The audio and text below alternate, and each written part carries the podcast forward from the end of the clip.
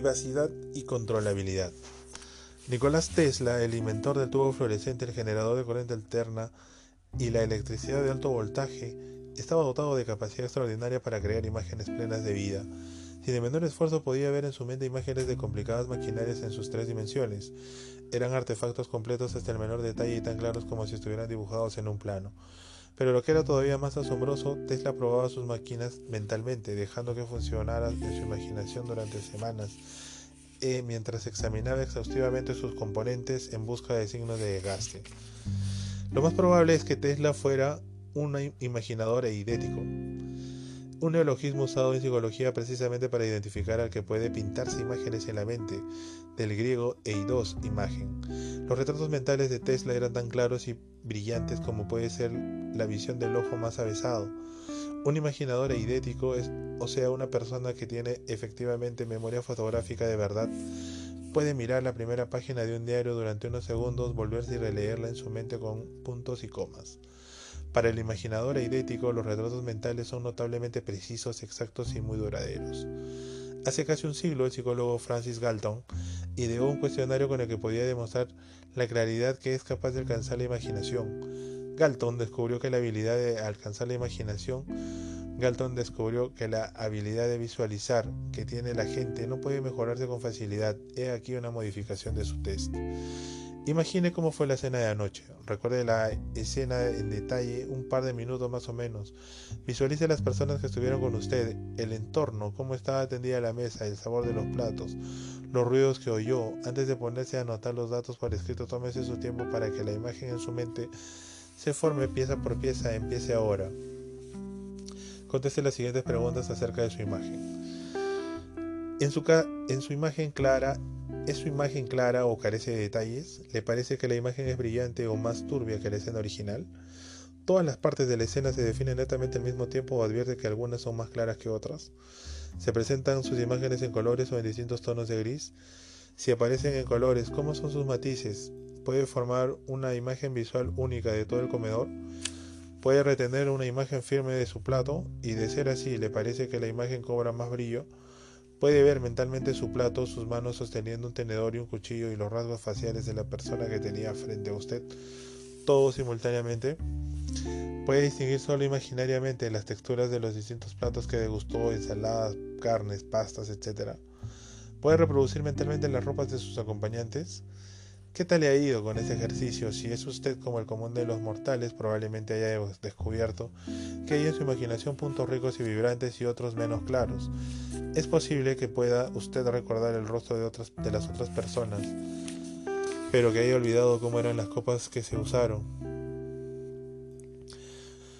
Quizá reproduzca el olor de los platos que se sirvieron, pero no el gusto, o, o esté en condiciones de volver a crear los ruidos que se oían durante la cena, pero no la forma de los cubiertos. Incluso es posible que cuanto pueda usted hacer es generar la idea de la cena de anoche, pero sin ver realmente ni una sola imagen. Si considerar cuán vívidamente puedan presentarse los retratos mentales, nuestra imaginación tiene tendencia a no ser tan precisa y exacta. Como en general creemos, dibuje por ejemplo un billete en blanco de banco la puerta de su casa, el disco de su teléfono o el tablero de instrumentos de su automóvil. Cosas con las que estamos en contacto permanente y así advertirá cuántas cosas están ausentes en sus imágenes mentales. La exactitud de la imagen mental depende mucho de cuánto haya analizado usted el objeto original. Si en realidad nunca pudo mirar detenidamente la moneda, lo más probable es que no se haya formado en su mente una imagen apropiada. Si rara vez dedica un poco de atención a los instrumentos del tablero que tiene ante sus ojos, cada vez que conduce su coche lo más probable es que apenas disponga de un concepto muy abstracto de cómo efectivamente es. Para agregar más vida a su imaginación, lo que usted necesita es dejar un poco de lado el pensamiento verbal y emplear sus músculos para el análisis gráfico. Supongamos que desea usted crear una imagen mental de remolino, que hemos dibujado unas líneas más abajo como lo hará Empezará preguntándose qué es en realidad lo que está viendo. Pasará un tiempo estudiando su aspecto general, es muy oscuro, casi negro menos oscuro. Y si algo le recuerda, ¿qué despierta en usted esa forma? ¿Con qué asocia su imagen? ¿Le trae algo a la memoria un neumático, el número cero, un garabato, el símbolo zen de la eternidad. Ahora estudie los detalles con cuidado, dirigiendo la atención hacia las formas individuales de la figura. Advierta así que los bordes y líneas forman figuras pequeñísimas desiguales en tamaño. Guardan una relación especial entre sí las distintas formas, cómo se reúnen unas con otras hasta formar un cuerpo mayor. Fíjese en el espacio alrededor de la forma circunscrita por él. Siga profundizando su examen todo lo que pueda hasta alcanzar una idea sólida de ese objeto. Cuanto más vea, conozca acerca de algo, más fácil le resulta formar una imagen. Cuando quiera formarse una imagen clara, recuerde los elementos claves recogidos con su análisis, el sentido de la proporción y disposición de las formas componentes. Deje que la imagen surja delante de usted. En primer momento podría ser algo difícil, a menos que posea ya el hábito de visualizar las cosas, pero si se concede el tiempo necesario, las imágenes irán apareciendo cada vez más nítidas y firmes. ¿Con qué puede practicar en materia de visualización? Rostros, ropas, autos, casas, logotipos populares, figuras moldeadas en cemento de aceras y paredes, lápices, bolígrafos, empapelado de las paredes, portadas de libros y revistas y en, general cualquier cosa que pueda atraer su atención hacia el mundo que lo rodea. Además de contribuir a este a, que preste más atención a, su entorno. La visualización de todos los objetos familiares producirá en usted una apreciación más honda en cuanto a todo lo que sucede a su alrededor y profundizará su sentido de la realidad. Cuando lea una novela, deténgase de vez en cuando para pintarse los acontecimientos que se describen.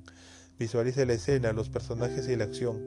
Escoja un punto de vista específico en el espacio y desde allí Deje que la historia vaya desenvolviéndose ante sus ojos. Del mismo modo, cuando lea un artículo periodístico, trate de ver mentalmente lo que está refiriéndole. El autor, si lo que lee tiene que ver con el discurso de un político, imagínelo hablando, pronunciando estas palabras.